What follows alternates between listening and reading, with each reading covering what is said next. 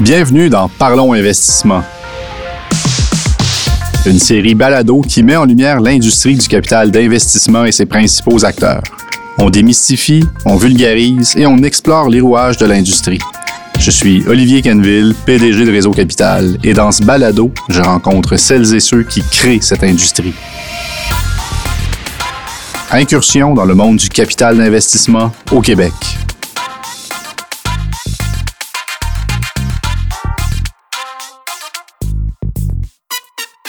Aujourd'hui, je reçois Gilles Duruflet. Gilles est consultant indépendant auprès de fonds de capital de risque et de placement privé, d'investisseurs institutionnels et de gouvernement. Il est également directeur de la recherche pour le Centre d'expertise de Réseau Capital. Pour moi, Gilles, euh, en trois mots, ce serait rigueur, rigueur, rigueur. Gilles, merci d'avoir accepté notre invitation. Et par ailleurs, pourrais-tu d'entrée de jeu nous dire où tu as acquis cette, euh, cette rigueur-là? Bah, rigueur, je ne sais pas, ça, je te laisse le, soin d'en juger, mais le, par contre, le, une certaine connaissance de l'industrie du, du, capital de risque et ses facteurs de succès, en fait, je l'ai acquis à la fin des années 90 et au début des années 2000 euh, à la Caisse, quand je faisais partie de l'équipe de direction euh, de la filiale de capital de risque de la Caisse. J'y ai été responsable du fonds de fonds et à l'époque, euh, quand on nous a demandé de monter cette équipe pour investir dans les secteurs technologiques, euh, notre stratégie a été, euh, puisqu'on pouvait avoir une allocation assez, là, assez grande, d'investir dans les meilleurs fonds américains, de co-investir avec eux, d'apprendre le métier avec eux d'une certaine façon et de, leur, et de ramener ce savoir-faire euh, au Québec et au Canada. Et donc, par la suite, lorsque euh, la Caisse a changé sa stratégie sur le capital de risque, j'ai eu l'occasion de travailler avec CVCA, j'ai eu l'occasion de travailler avec des, des investisseurs institutionnels, avec la BDC mais toujours en s'appuyant sur la compréhension des facteurs de succès de l'industrie que nous avions acquis euh, à cette époque-là à la Caisse. Gilles, on vit depuis un certain temps une période d'incertitude économique et je voulais m'entretenir avec toi pour en savoir un peu plus sur les tendances du capital de risque à travers ces différentes crises économiques-là à travers l'histoire. Comment, Gilles, le capital de risque réagit aux différents cycles économiques? Ça, c'est une bonne question, parce qu'on aime penser que le capital de risque, comme le placement privé, est relativement découplé des, des marchés publics. En fait, c'est pas vrai. Le capital de risque est cyclique, profondément cyclique et pro-cyclique même. Ce qui est important de comprendre, c'est la mécanique de, de ce cycle. Donc, si on regarde dans les cycles ascendants, euh, les valeurs montent, la, la, fenêtre des IPO est ouverte, euh, les fusions et acquisitions euh, marchent assez bien. Ça attire à la fois de nouveaux investisseurs, de nouveaux LPs, de nouveaux fonds et de nouveaux investissements. Donc tout va bien. Mais au fur et à mesure que euh, le momentum se crée, on voit arriver euh, peut-être des projets de moins, moins bonne qualité, peut-être des investisseurs euh, moins expérimentés. et donc, l'environnement devient d'une certaine façon moins favorable. Et lorsque euh, la bulle éclate d'une certaine façon, ou lorsque le cycle se retourne, la euh, fenêtre des sorties se ferme, c'est-à-dire que les IPO se ferment, il y a beaucoup moins de fusions et acquisitions, euh, les, euh, les, les euh, valeurs baissent, ça devient plus difficile de se refinancer, les rendements baissent également, euh, les euh, LPs sont moins intéressés à investir dans les fonds. Et donc tout ce que l'on avait vu monter, c'est-à-dire les sorties, l'investissement, les levées de fonds, les rendements, eh bien progressivement se retourne euh, et euh, on va jusqu'au bas du cycle, puis euh, puis on recommence. Et d'une certaine façon, c'est ce qu'on c'est ce qu'on voit euh, se faire euh, maintenant. Tout se fait pas à la même vitesse. c'est généralement la la fenêtre des sorties se ferme d'abord, les, les, les valeurs baissent d'abord, et puis ça n'est que progressivement que le rythme d'investissement baisse et le rythme de levée de fonds baisse, et ça peut durer même au-delà du au-delà du creux de cycle. Donc, pour 2021, 2021, selon toi, aurait été une année vraiment du, du haut cycle où, où serait euh, opéré ce, ce retournement-là? Le retournement, c'est plutôt opéré pour nous en, en 2022. En 2022. OK? Donc, il n'y a pas comme. mais en 2021, on assistait vraiment à ce, à ce haut de cycle-là où, justement, il y avait des valeurs, des valorisations qui étaient peut-être. Ben, on l'a vu avec la, les valorisations, la taille des rondes, l'arrivée de beaucoup de, euh, de beaucoup d'investisseurs non traditionnels. Euh, donc, tout ça, on l'a vu. Maintenant que ça se retourne, on voit les valeurs baisser, on voit le rythme, le rythme d'investissement baisser, on voit les investisseurs non traditionnels euh, se retirer, et on voit aussi euh, le rythme de levée de fonds baisser. Et de ce point de vue-là aussi, ce qui arrive chez les grands investisseurs institutionnels, les LPs, est important. C'est-à-dire que euh, se trouvent pour le moment presque tous coincés dans ce qu'on appelle euh, le denominator effect, c'est-à-dire étant donné que euh, leurs marchés liquides ont considérablement baissé en valeur, ils se trouvent suralloués dans les actifs illiquides et ils doivent considérablement freiner leurs investissements euh, dans les actifs illiquides. Cela dit, ce cycle, ce retournement de cycle, n'a pas les mêmes effets pour tout le monde. Et ce qu'on voit, ce que montre la recherche, c'est que ceux qui s'en tirent dans ces retournements de cycle, c'est ceux qui ont la plus grande expertise. C'est-à-dire ceux qui sont capables de vraiment comprendre l'industrie, comprendre comment, au-delà de la conjoncture, les fondamentaux ne sont pas forcément euh, affectés, euh, qui sont capables d'intervenir plus directement avec leurs entreprises. Il y a plusieurs études qui montrent que euh, l'alpha du placement privé du capital de risque est plus élevé lorsqu'on est en creux de cycle, lorsqu'on est en haut de cycle. Et c'est d'ailleurs un des paradoxes, parce que lorsqu'on est en haut de cycle, si le marché fait 20% et que ton fonds de capital de risque fait 20%, eh ben, en fait, l'alpha est nul et tu auras quand même 4% de carried interest sur tes 20%, sur le bêta. Tandis qu'en creux de cycle, si le marché fait moins 5% et que toi tu fais uniquement moins 1%, c'est-à-dire que tu as 4% d'alpha, eh ben, tu n'auras pas de carried interest. Et ça montre que, euh, en fait, là, il y a quelque chose qui ne marche pas dans la façon dont les investisseurs sont, sont rémunérés.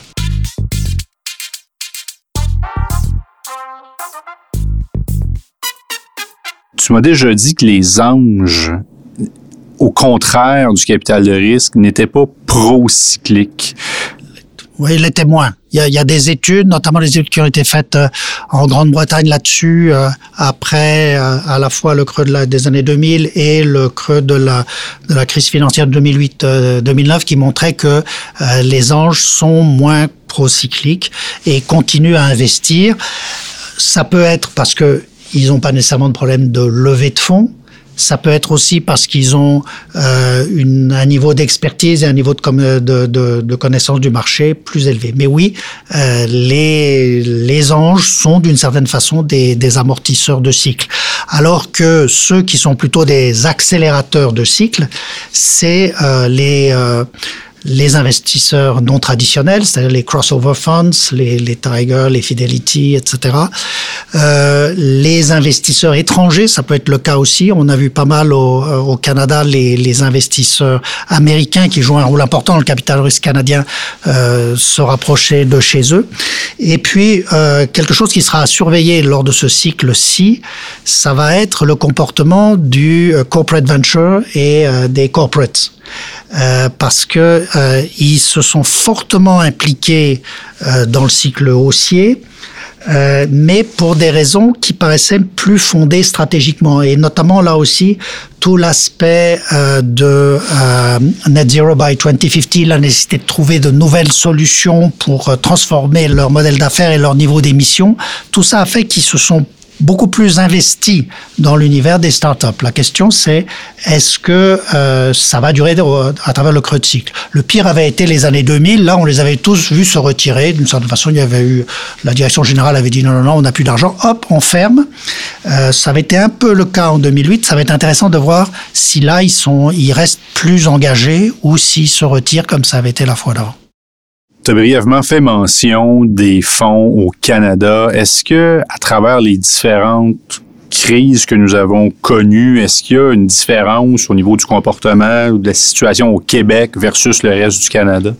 Bah pour l'étude euh, sur le euh, sur le deal flow là que je fais pour le centre d'expertise, j'ai eu l'occasion de regarder ça. Il semblerait que euh, le creux au Québec après les années 2000, après 2008, a été plus prononcé et plus long que dans le reste du Canada. Mais j'ai pas d'explication pour ça exactement, euh, puisque finalement il y a plus, il y a une base de, de, de, capital de risque, de fonds basés ici plutôt plus solide. Donc est-ce que c'est venu plus d'un retrait plus prononcé des, euh, des fonds extérieurs? J'ai pas eu l'occasion de regarder ça statistiquement, mais il semblerait que lorsque des, des deux crises précédentes, le, le creux a été plus prolongé et plus long au Québec. Faut voir si ça va être le cas cette fois-ci on est une industrie relativement jeune au Québec. Euh, je parlais avec des gens récemment et, même aujourd'hui, il, y a peu de gens qui ont eu l'expérience de la crise de 2008 qui est la plus récente. Euh, est-ce qu'il y a, selon toi, des, enseignements ou des tendances lourdes que l'on observe des crises précédentes et pas seulement que celle de 2008 qui pourraient être utiles euh, pour notre industrie qui, encore une fois, je le répète, est assez, jeune au Québec? C'est amusant que tu dises ça parce que pour ce que je fais par ailleurs, on fait euh, des, des entretiens avec euh, les grands investisseurs institutionnels et les gens les, euh, les plus âgés disent on a beaucoup de gestionnaires qui n'ont jamais vu que des cycles haussiers, ils savent pas quoi faire quand, quand ça n'est plus le cas. Mhm. Alors pour, pour notre industrie, ben, je veux dire, tout le monde a l'air assez d'accord, c'est-à-dire euh, ce qu'il faut, c'est en cycle baissier euh, bah, être euh, capable de gérer son cash de façon plus efficace, être capable d'être plus près de ses entreprises, être maintenant. Bon, ça, c'est le, je veux dire, c'est le manuel 101 qui dit ça. il faut effectivement l'avoir. L'expérience joue. Mais tu dis qu'on est, on est jeune. Euh, il y a quand même un certain nombre de, fonds ici qui sont passés à travers la, crise de 2008. Hein. Euh, et même les, plus anciens ont vu la, la, crise de 2000. Donc on n'est plus tout à fait aussi jeune que ça. On gagne en maturité. Euh, Est-ce qu'il y a des éléments qui, selon toi, permettent plus particulièrement de résister à ces creux-là? Tu en as fait mention là, du manuel 101, mais est-ce qu'il y a, a d'autres éléments? Je sais que plutôt... Ce que, ce que, de, ce que dit euh, la recherche et toutes les toutes les études qui ont été faites, euh, notamment dans les équipes dirigées par Lerner, le principal euh, ingrédient c'est l'expertise. C'est-à-dire c'est la, la, connaissance du secteur, la connaissance des key success factors, la, la, la connaissance de la façon dont les secteurs sont, euh, sont affectés, euh, donc et d'être capable de lire les signaux et d'être capable de travailler de près avec ces entreprises. Donc là, l'expertise fait une fait une grande différence. Bon, ça rejoint le thème général que moi j'aime dire, c'est-à-dire que le, euh, le capital de risque, it's not about money, it's about smart money. Et smart, ça veut dire expertise et réseau. Et c'est dans les temps difficiles que ça joue le plus. Et euh, les premiers à se retirer lors des, retournements de cycle sont précisément euh, les, touristes, quoi, ceux qui n'ont pas cette profondeur d'expertise et euh, qui, qui se retirent d'une certaine façon.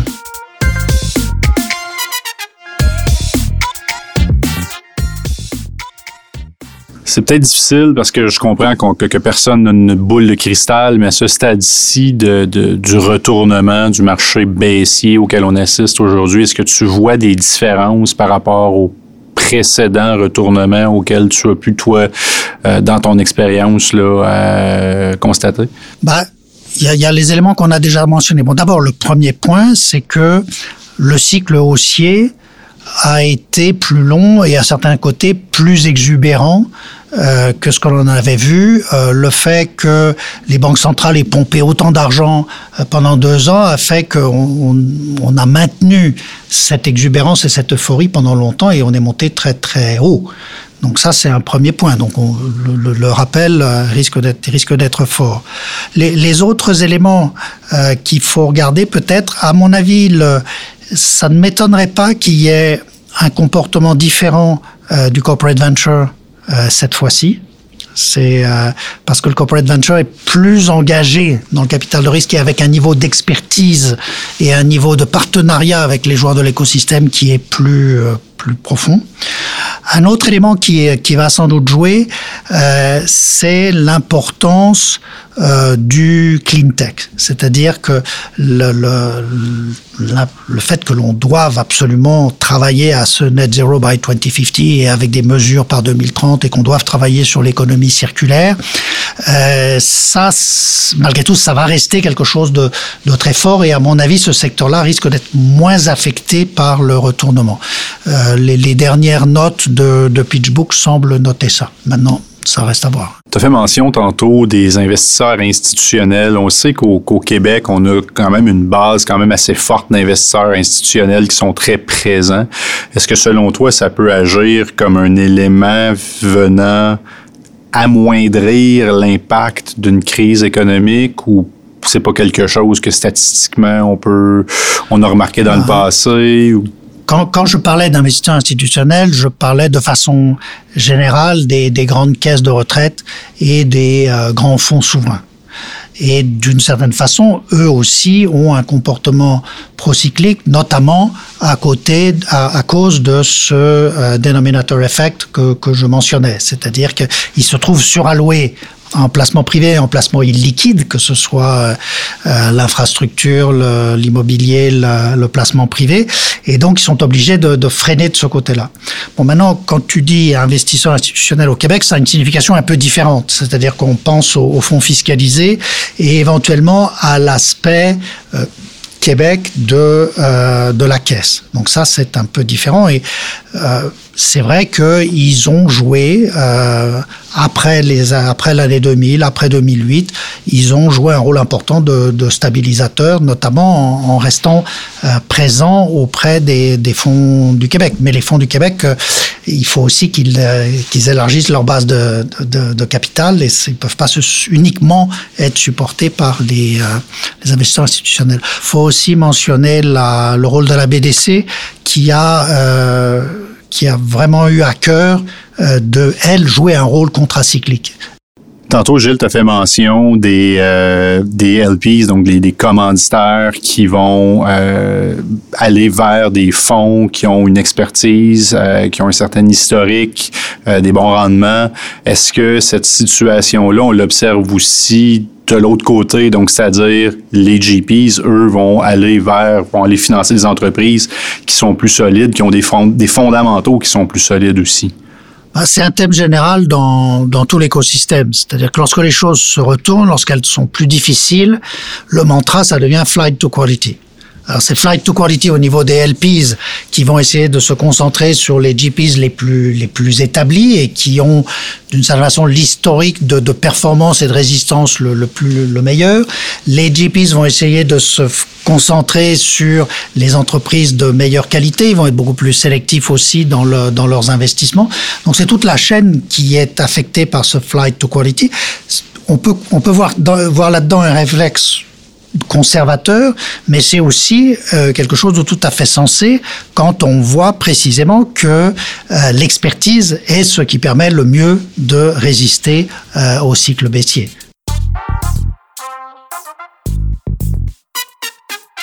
Gilles, un petit mot pour la fin? Oui, mais quelque chose qui me qui me revient parce que je suis plus, euh, j'ai vu quand même pas mal de cycles passés. Ce qui me frappe, c'est qu'à chaque fois, on commence par dire que cette fois-ci, ce sera complètement différent, que ce sera pas comme les autres euh, les autres récessions et qu'on arrivera à passer à travers sans sans tout le mal que les autres ont connu. Et à chaque fois, ça s'est révélé faux. Les cycles sont les cycles et on devra euh, y faire face. C'est pour ça que ça vaut le coup d'essayer de comprendre à la fois ce qui s'est passé euh, les, euh, dans les cycles précédents et éventuellement les caractéristiques différentes de ce cycle-là. Mais il faut pas penser qu'on pourra échapper à la dimension cyclique et de l'économie et du capital de risque. On va très certainement suivre l'évolution de la situation avec grand intérêt, notamment à travers les travaux du centre d'expertise. Euh, puis je retiens aussi euh, qu'il est très important d'apprendre des crises du passé pour mieux se préparer euh, à l'avenir. Donc merci encore Gilles, c'est très gentil de ta part d'avoir pris le temps de nous parler aujourd'hui.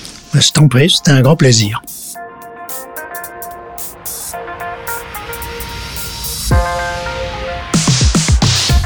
Merci pour votre écoute. Je vous donne rendez-vous au prochain épisode. Parlons Investissement est une idée originale de Réseau Capital, l'association du capital d'investissement au Québec. Ce balado est réalisé par Virage Sonore. Rendez-vous sur votre agrégateur préféré ou sur le site réseaucapital.com pour retrouver tous les épisodes. Réseau Capital remercie ses partenaires pour leur appui, la Caisse de dépôt et de placement du Québec, Investissement Québec, Desjardins Capital, la Banque de développement du Canada, Ernst Young, Terralis Capital, Fonds d'action, BLG et PricewaterhouseCoopers.